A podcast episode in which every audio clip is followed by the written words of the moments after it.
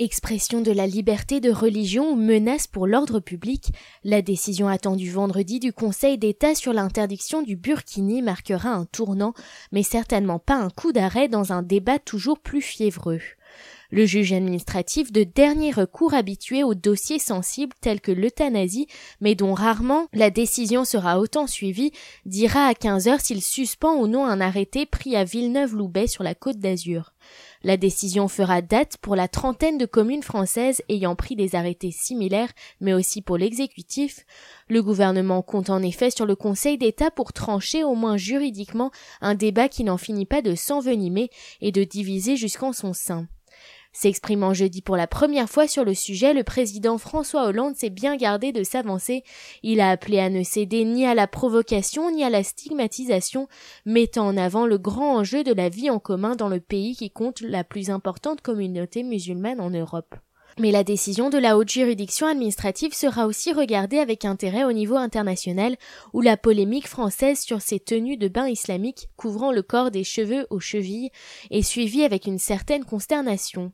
La justice française a l'occasion d'annuler une interdiction discriminatoire qui se fonde sur et qui nourrit les préjugés et l'intolérance, a estimé dans un communiqué John Dallusien, directeur du programme Europe d'Amnesty International.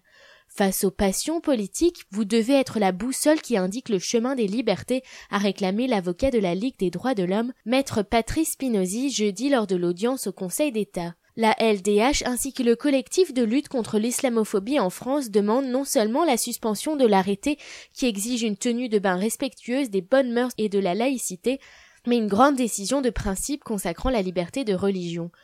L'avocat de Villeneuve-Loubet, maître François Pinatel, a lui plaidé le souci de l'ordre public dans le cas particulier d'une commune sous tension à la suite des attentats, dont celui ayant fait 86 morts le 14 juillet à Nice, ville proche qu'il se cantonne au cas particulier de la commune ou qu'il se risque à redéfinir la laïcité à la française, le Conseil d'État ne pourra toutefois pas mettre fin à un débat marqué par les surenchères politiques, féministes et opposées au Burkini. La ministre de l'Éducation, Najat Vallaud-Belkacem, a estimé que la prolifération des arrêtés n'était pas la bienvenue, tandis que sa collègue de la santé, Marisol Touraine, y voit une stigmatisation dangereuse pour la cohésion de notre pays. Ces arrêtés ne sont pas une dérive, a rétorqué le premier ministre Manuel